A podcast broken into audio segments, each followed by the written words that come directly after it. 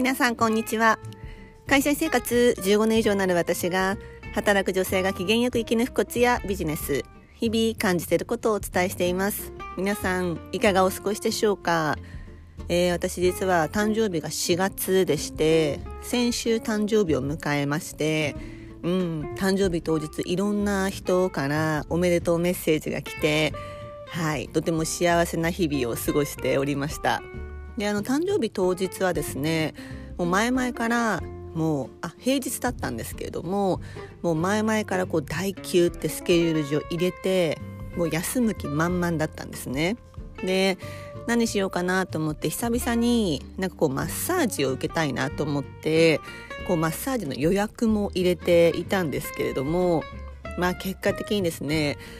うんまあやっぱ新年度で仕事がちょっとどうにもこうにももう終わらないなとでその唾液を入れていたので他のミーティングとかはなかったんですね。でこの日に片付けないとちょっともうまずそうだなと思って、まあ、代休は断念し、まあ、その日あの誕生日の当日は普通にもうすごく仕事ができました。逆にすごくはかどりました。あのミーティングがなかったので。うん。なのであのすごく頭の整理もできましたし実際仕事の整理もできて、まあ、おかげで、えー、仕事がめちゃめちゃ片付いたという、えー、誕生日当日を過ごしておりました。でそんな誕生日を迎えて今日のテーマは人とのつながりを感じると人は前向きになれるです。うん、先ほどお伝えした通りこう誕生日当日はですね、まあ、たくさんの私の友人から「おめでとう」ってこう LINE でメッセージが来て、まあ、当日普通に仕事はしてはいましたが、まあ、私の誕生日をあ、まあ、誕生日当日にみんなメッセージが来たのであ覚えていてくれる人がこんなにたくさんいるんだって、まあ、改めて実感し、うん、本当にありがたいな感謝だなってこう思うとともにやっぱりそういう全然会っていないこの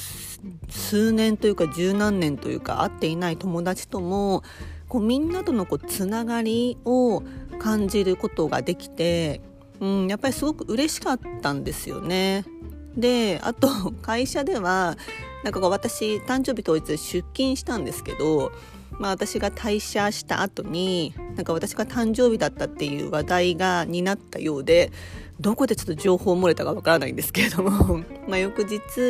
あの後輩の男の子から「あの昨日お誕生日だったんですよね」ってまあ、あの会社にお菓子箱があるのでそこから取ってきたお菓子を、まあ、抱えて、話しかけてくれる、え、後輩の男の子もいました。うん、であの心理学的にもこうやって本当証明されているようでやはりこうやって人とのつながりを感じるとやっぱり人は幸せを感じるし前向きになれるんですよね。で私自身こう頭を整理する一人時間もすごく大切にしているし大事にしているんですけれどもでもずっと一人だとやっぱり孤独を感じてしまうやっぱりこうやって誰かから大切にされているって感じるメッセージをもらって誕生日おめでとうって言ってもらう大切にされていると感じたり誰かに気にかけてもらっているって感じたり誰かとつながっていると感じることってやっぱりすごく大切なことでそしてこう人とのつながりを感じられるんですよね。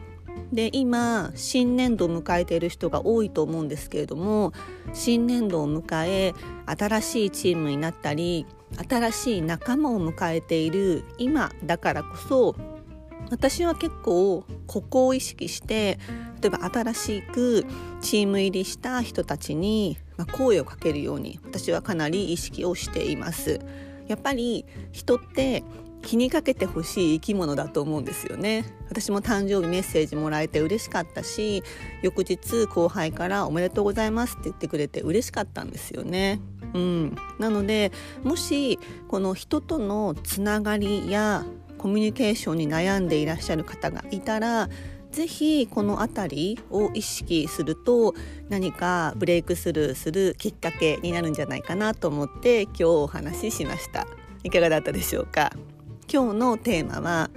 人とのつながりを感じると人は前向きになれるです。今日も最後のお聞きいただきありがとうございました。ぜひですねあの自ら積極的にいろんな人に話しかけたり君のこと気にしてるよっていうことを話しかけてもらえるとそれは先輩後輩だけじゃなくて先輩にでもいいんですよね。先輩にでもあなたのこと私は気にしてます。興味がありますということをぜひ話しかけてみてもらえるといいんじゃないかなと思いますそれでは皆様素敵な一日をお過ごしくださいませ。